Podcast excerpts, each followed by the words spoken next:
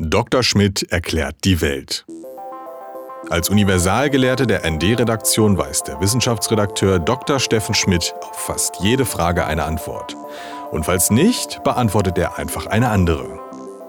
Ja, Steffen, soll man eigentlich Lotto spielen? Äh, spricht ja eigentlich alles dagegen. Es gibt ja diese Wahrscheinlichkeit, die da immer ausgedrückt ist, ich glaube 1 zu 145 Millionen, äh, dass man äh, sechs richtige beziehungsweise sechs richtige plus Zusatzzahl äh, hat bekommt. Ja, das wäre dann sechs richtige plus, plus diese Zusatzzahl. Also sechs richtige alleine sind, sind, äh, sind äh, naja gut, sind auch 1 zu 14, knapp 1 zu 14 Millionen. Also es ist auch schon also sagen wir so, dass sich der Blitz trifft, ist wahrscheinlicher, denke ich mal. Ich glaube, man stürzt, glaube ich, ich habe auch mal gehört, man würde erst dreimal im Flugzeug abstürzen, bevor man Lotto gewinnt.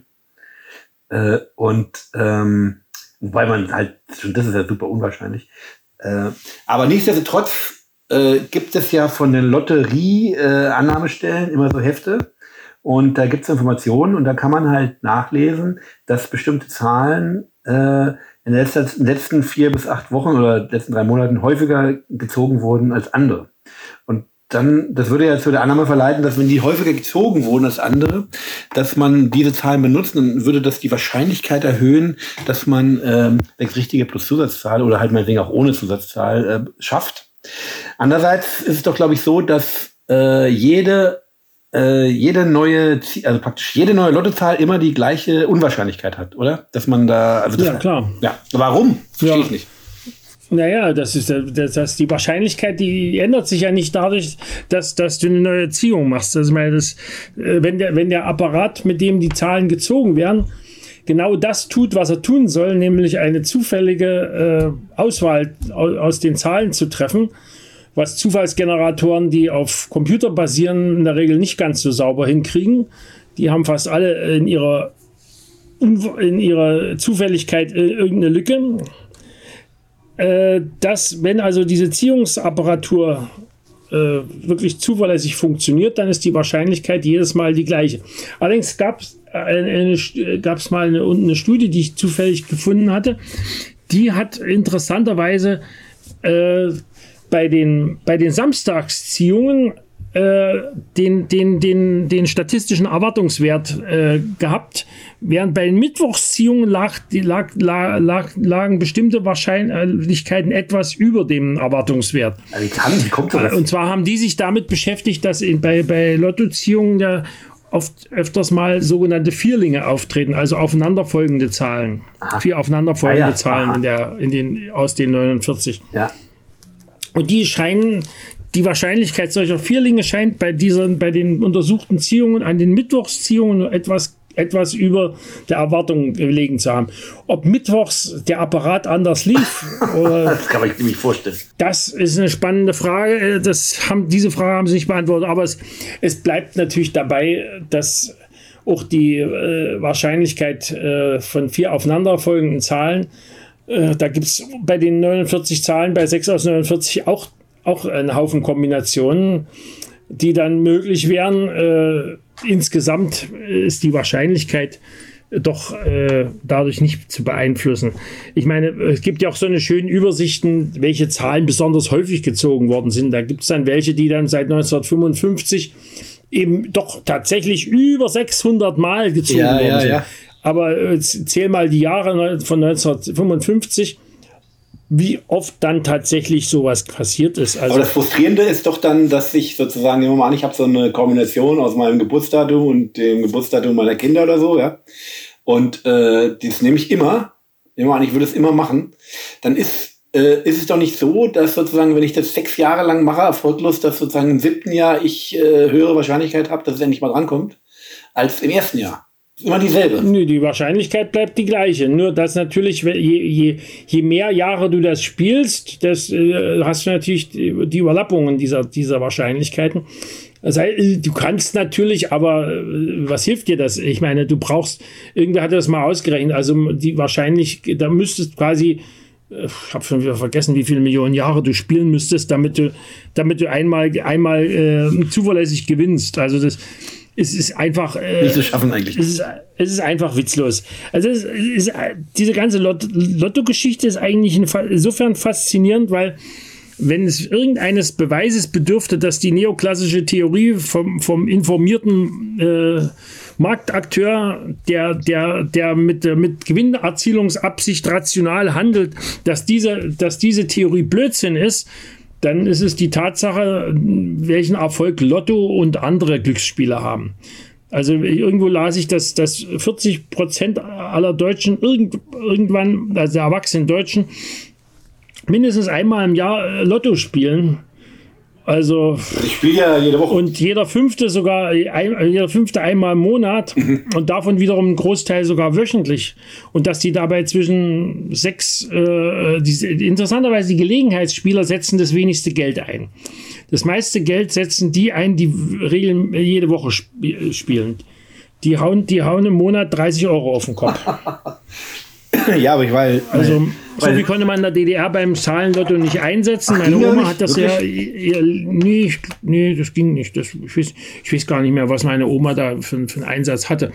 Aber das war jedenfalls, das war jetzt kein Betrag, aber ich meine, das Geld hätte sie wahrscheinlich ebenso gut ins Sparschwein stecken können, hätte sie mehr von gehabt. Aber äh, gab es in der DDR auch, was war der Höchstgewinn? War das auch eine Million oder sowas? Millionen Ostmark? Das ist eine gute Frage. Da habe ich mich nie mit beschäftigt, weil meine Oma hat eh höchstens mal drei Mark gewonnen. so. Man hätte es ja in der DDR auch theoretisch Lotto-Millionäre geben müssen. Äh, vielleicht hat es die, hat's die aller 30 Jahre mal gegeben, keine Ahnung. Also ich meine, es gab ja auch da mehrere solche äh, Lotterien. Ich meine, die Lotterien sind ja an sich ziemlich alt. Ich habe jetzt mal, mal nachgeguckt, schon die alten Chinesen haben schon vor 200 Jahren vor, vor unserer Zeitrechnung äh, die Teile de, des, des Baus der großen Mauer mit einer Lotterie finanziert. Ach so, das ist ja wohl krass. Das hätte man Ulbricht machen können, ne? Ja, Mauer, ja, ja. Mauerfinanzierung mit Zahlenlotto, wäre nicht schlecht. Aber ich weiß nicht. Äh, ich meine, da der, der Hauptertrag einer Lotterie ja sowieso beim Eigentümer landet, also in dem Falle bei, DDR, bei den DDR-Lotto-Varianten, dann auch beim, beim DDR-Staat, ist auch das nicht auszuschließen letztlich. Naja, äh, aber viele Leute wollen ja auch äh, sozusagen, also es gibt ja verschiedene äh, sozusagen untaugliche Strategien, wie man sozusagen seine Gewinnoption äh, steigert mhm. die Gewinnmöglichkeit steigert, angeblich, weil man macht dann zum Beispiel nicht nur einen Tipp, sondern macht zwei Tipps. Oder man macht zum Beispiel zehn Tipps. Ich glaube, auf einem Lottoschein gehen, glaube ich, zehn Tipps, acht oder zehn Tipps.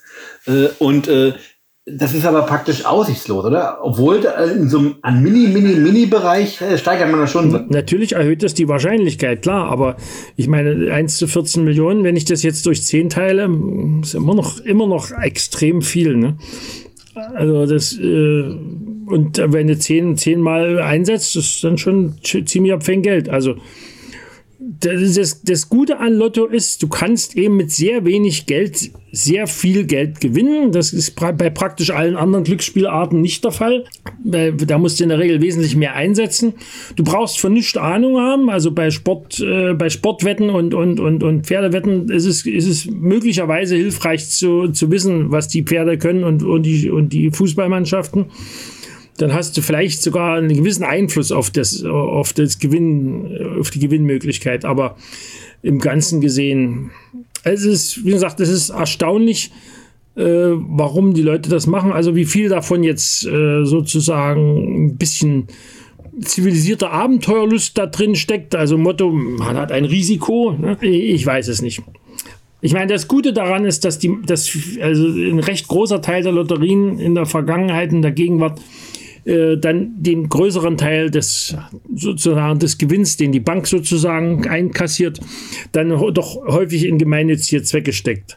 Das ist auch schon durchaus Tradition. Also schon im 16. Jahrhundert haben die, die Holländer zum Beispiel äh, Waisenhäuser und Kirchtürme mit, mit, mit Lotterien finanziert. In London wurde im 16. Jahrhundert eine Wasserleitung damit finanziert. Und äh, interessanterweise hat Casanova die, die, die, die Lotterie als Staatsunternehmen nach Frankreich gebracht.